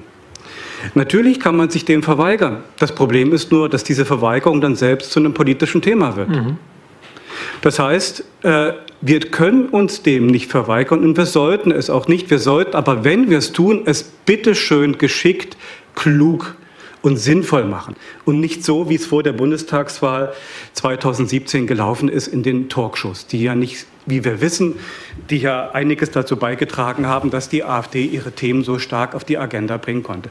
Also wir müssen mit Rechten reden, wir sollten es nur klug tun, wir sollten es entlarven tun. Und gerade mit Leuten wie Höcke, das ist doch mit ein bisschen Vorbereitung kann man dessen Halbbildung doch wunderbar auf die Bühne bringen. Das müssen wir nur tun, müssen wir. Denn der Punkt ist, es geht gar nicht darum, dass wir mit ihm reden, sondern es geht immer um das Publikum, das dieser Rede zuschaut. Und die müssen wir überzeugen. So, das zum Thema mit Rechten reden, ein Thema, das in den letzten Monaten relativ präsent war. Zweiter Punkt. Ähm, was Herr Rötter sagte, mit der Verkapselung und dem Wissenschaftssystem stimme ich Ihnen hundertprozentig zu. Äh, mein Kollege Kaspar Hirschi hat im letzten Merkur einen wunderbaren Aufsatz dazu geschrieben. Und wenn Sie morgen früh ab 8 Uhr Public History Weekly ansteuern, Open Access frei, finden Sie von mir dazu einen frechen Beitrag. Und es wird einen Beitrag von Nora Hilgert geben, auch zum Thema Stimmt. Geschichte oh, heute. Jetzt, ja, ich das doch nicht ungeschickt. Wir beide äh, morgen bei Public History Weekly etwas zum Wissenschaftssystem und zwar durchaus streitbarerweise, wie das aufgreift. So, und mein letzter Punkt, ich lasse vieles weg. Ähm, die komplette Geschichtsdidaktik und auch die historische Bildung äh, in Gedenkstätten, Museen und so weiter, die war in den letzten 30, 40 Jahren ganz stark auf Kritik, Dekonstruktion, und zwar in diesem banalen Sinne, nicht im schönen Derridaschen, äh, also in diesem banalen Sinne Kritik und Dekonstruktion angelegt. Ja, es musste immer sozusagen er war immer die Fehlersuche. Und das war zu der Zeit sehr wichtig, weil dort bestimmte Master Narratives und Basic Narratives noch dominant in der Gesellschaft waren und es gehörte zum Aufbruch ab Mitte der 60er Jahre zum gesellschaftspolitischen, dort auch eine Demokratisierung der Narrative zu erzwingen.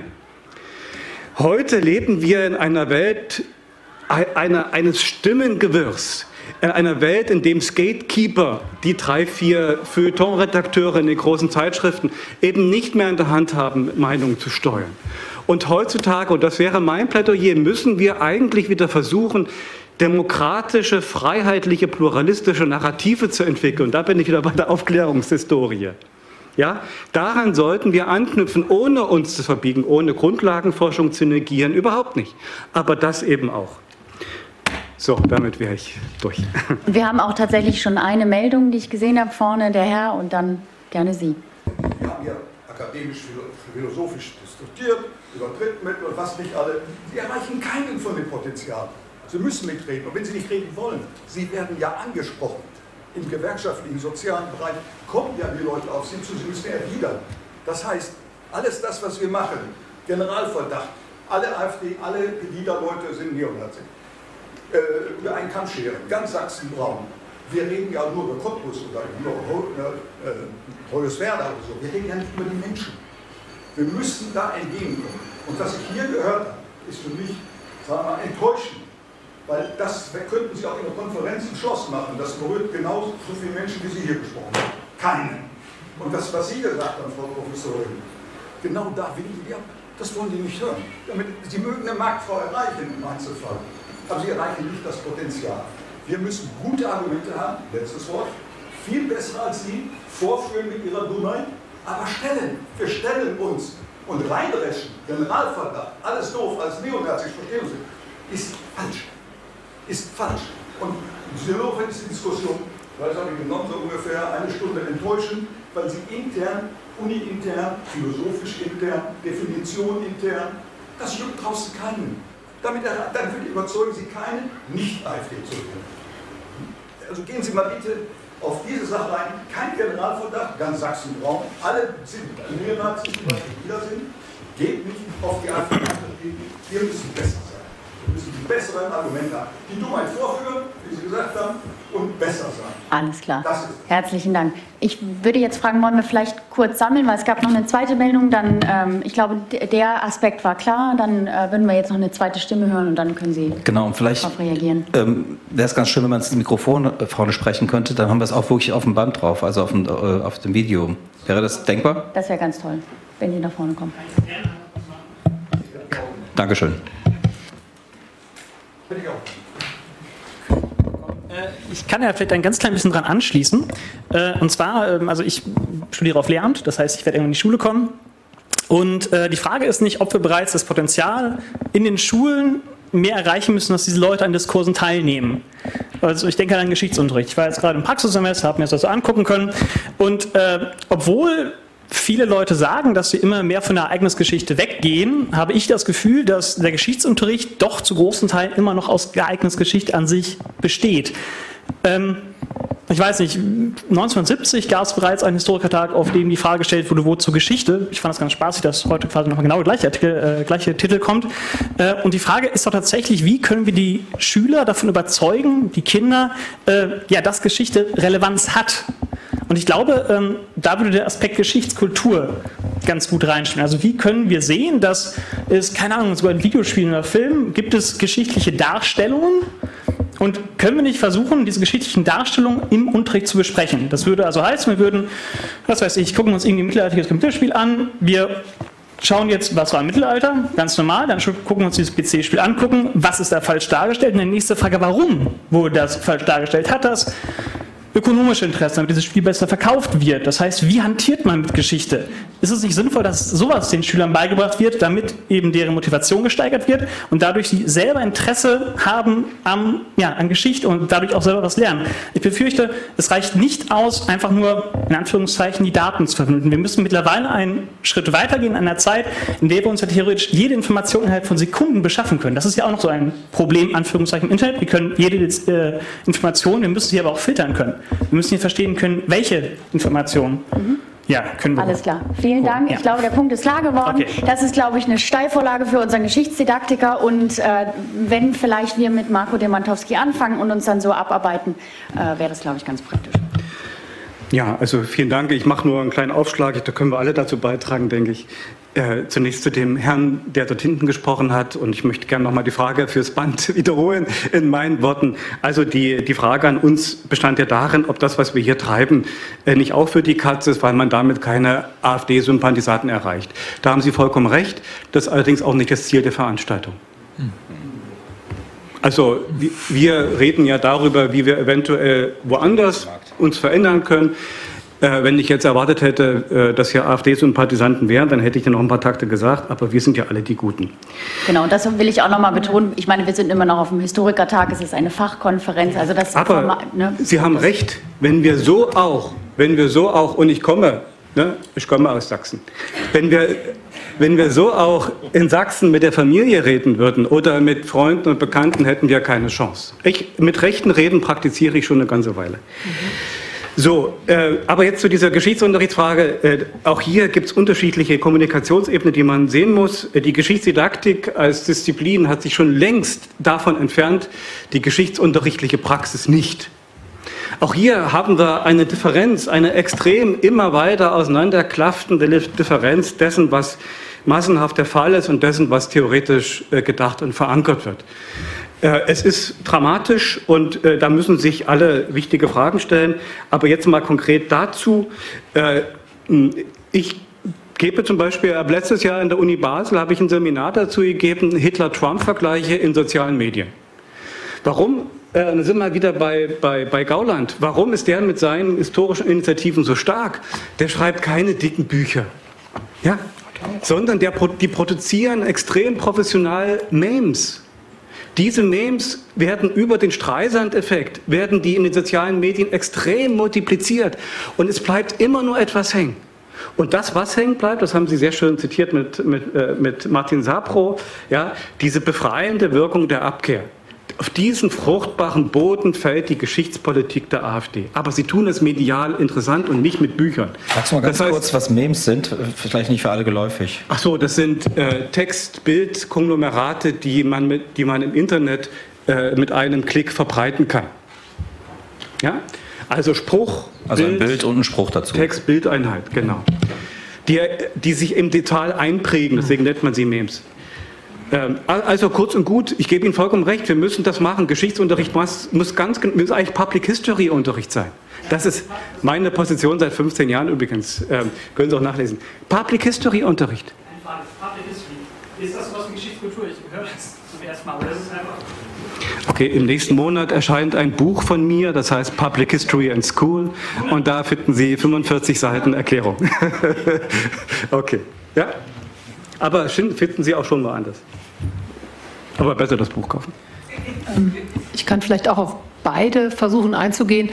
Ähm, ich habe mich mal über Jahre, in letzter Zeit nicht mehr so intensiv, ähm, aber schon als es noch relativ neu war, sehr intensiv mit Wikipedia auseinandergesetzt. Da läuft ja viel, aber darüber wird auch geschichtliches Wissen ähm, verbreitet, produziert, rezipiert geschichtliches Wissen, das, ähm, was man, was bestimmte Leute dafür halten oder was auch von einer Fachwissenschaft mehr oder weniger als äh, solches akzeptiert wird da finden ja auch in den Diskussionsspalten äh, oder auch in der Art und Weise, was gelöscht wird, was nicht gelöscht wird, ähm, intensive Diskussionen statt. Und da geht es auch ganz viel um Macht und um Diskursmacht, also wer entscheidet, was da stehen bleibt und was da nicht stehen bleibt. Und Wikipedia ist für mich ein sehr schönes Beispiel, ähm, weil ähm, die inzwischen also so selbstverständlich in unser aller Alltag eingedrungen ist und auch von allen möglichen äh, Gruppen, die ich auch wieder als Multiplikatoren bezeichnen würde, verwendet wird. Also Politiker bedienen sich da, äh, Anwälte und, und Gerichte informieren sich da, also alle schlagen da mal schnell nach. Und da geht es ja, und das ist das, was ich mit der äh, Faktizität auch meinte oder mit der Ereignisgeschichte, da wird eben durch die Form, die dieses Lexikon in Anführungszeichen hat, wird der sehr viel auf einer faktischen Ebene argumentiert und hinten in der Diskussionsseiten, die aber keiner anklickt, da werden die Diskussionen ausge, äh, ausgetragen, ähm, was darf hier stehen, was darf hier nicht stehen, äh, was ist relevant, was ist richtig, was ist falsch. Das ist ein Beispiel davon, wie man zum Beispiel im Geschichtsunterricht ähm, versuchen kann, und ich bin ja nun an der Uni, ich bin nicht in der Schule, aber ich, wie ich an der Uni versuche, auf allen äh, Veranstaltungsstufen, die ich anbiete und auch in den verschiedensten Formen, eine Übung ist was anderes als eine Vorlesung, zu versuchen, auf die neuen medialen Strukturen, auf die neuen medialen Einflusskanäle einzugehen.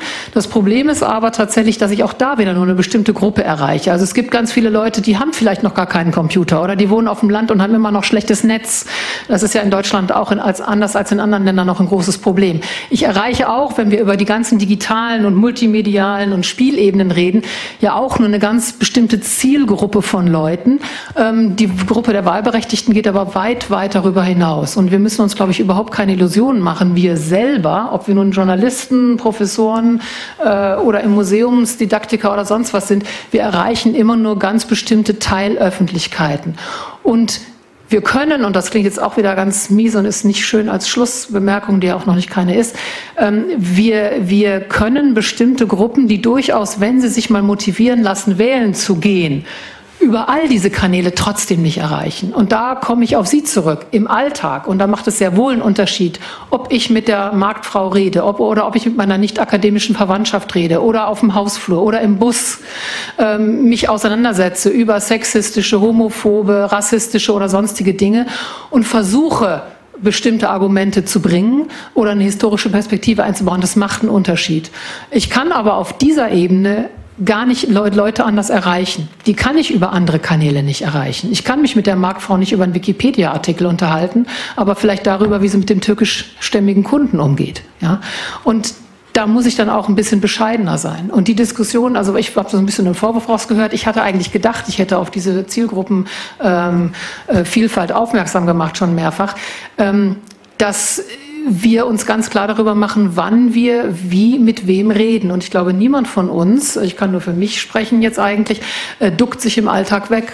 Ähm, das ist sehr anstrengend und das ist sehr mühsam, aber ich bin mir relativ sicher, dass wir Historiker und Historikerinnen, wenn wir uns im Alltag mit Leuten über Stresemann unterhalten würden, zum Beispiel, oder über bestimmte Zitate, dass sogar ich als Frühneuzeithistorikerin da noch relativ gut wegkäme äh, mit den Argumenten, die ich da finden kann.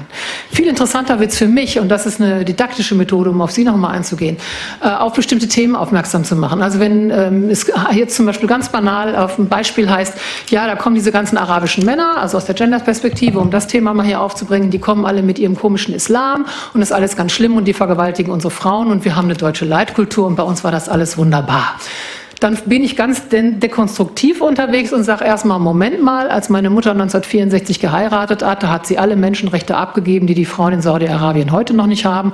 Das äh, deutsche Ehegesetz ist erst 1978 geändert worden. Dann gucken mich alle Leute ganz groß an. Dann erzähle ich was über das deutsche Ehegesetz 1978.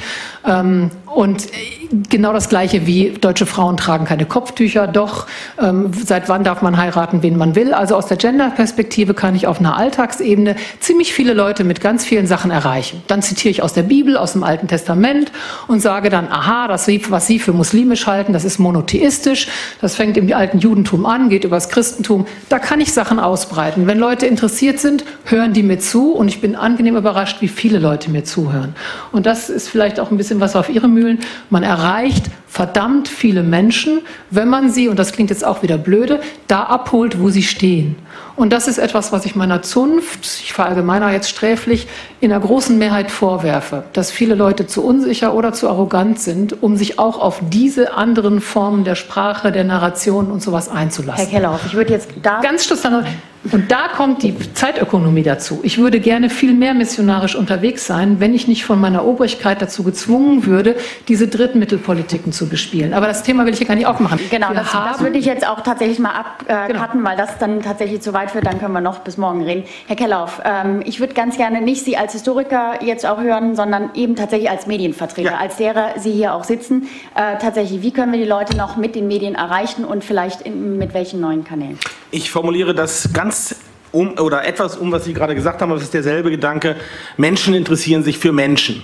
Das ist genau die Geschichte mit dem Ehegesetz oder mit der Frage, die ich neulich mal äh, durchexerziert habe, seit wann dürfen verheiratete Frauen eigentlich ein Konto haben? Ich weiß es jetzt genau. nicht mehr genau. 78. Auch 78, ja. Genau, ich weiß, es, ich weiß es jetzt nicht mehr genau. Aber äh, Menschen interessieren sich für Menschen und damit erreicht man Menschen.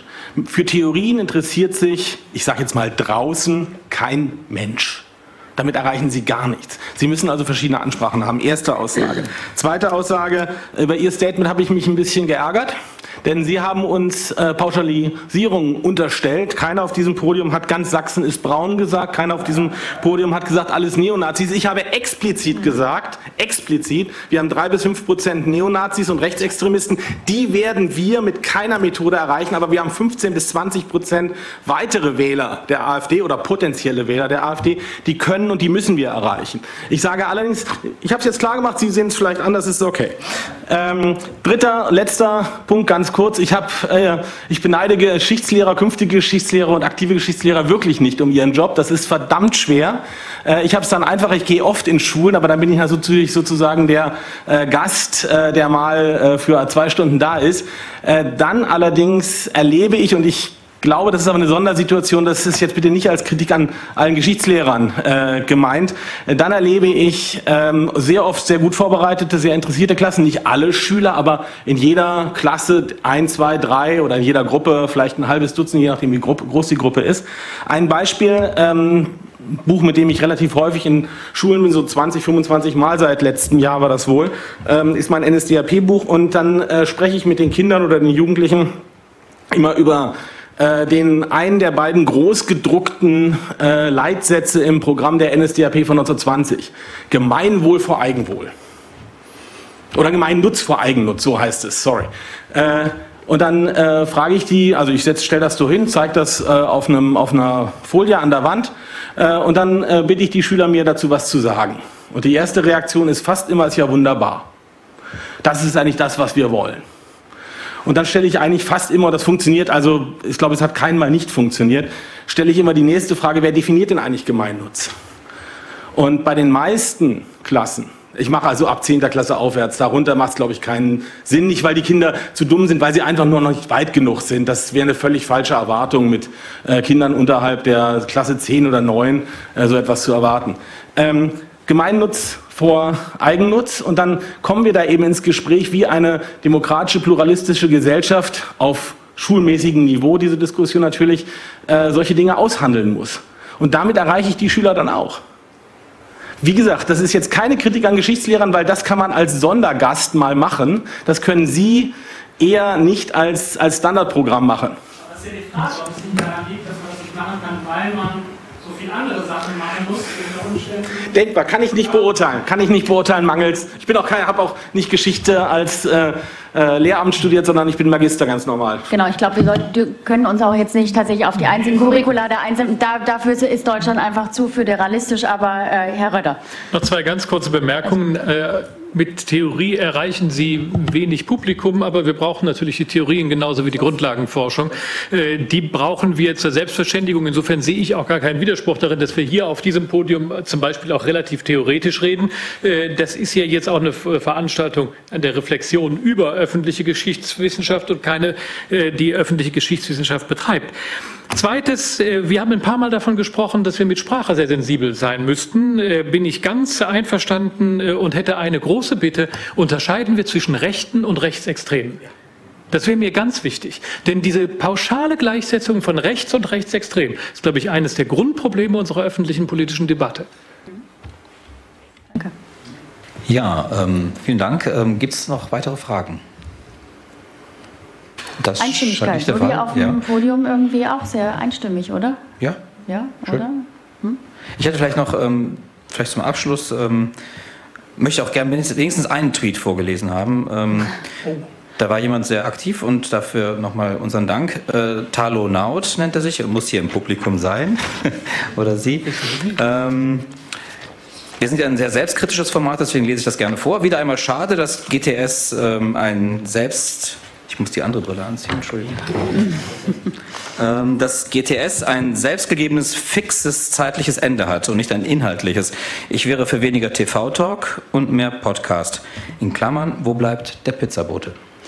In der Tat, das ist eine gute Frage. Wir haben alle Hunger. Aber äh, ein inhaltliches Ende werden wir, glaube ich, bei der Diskussion schwer finden. Es franzte sehr aus zu allen Ecken und Enden, was bei dem Thema auch ähm, völlig normal ist. Und ähm, ich glaube, es ist eher ähm, ich würde es eher als Aufruf verstehen, dass wir über dieses Thema inhaltlich weiterreden. Und weil wir müssen einfach darüber reden, das ist, glaube ich, jetzt auch sehr klar geworden, ähm, dass wir in, untereinander und miteinander und draußen miteinander auch reden müssen über Geschichte und die Aufgabe von Geschichtswissenschaft und Geschichte selbst. Dem habe ich nichts hinzuzufügen. Vielen Dank. Ihnen vielen Dank fürs Kommen. Ihnen vielen Dank fürs Kommen, unserem Podium und ja.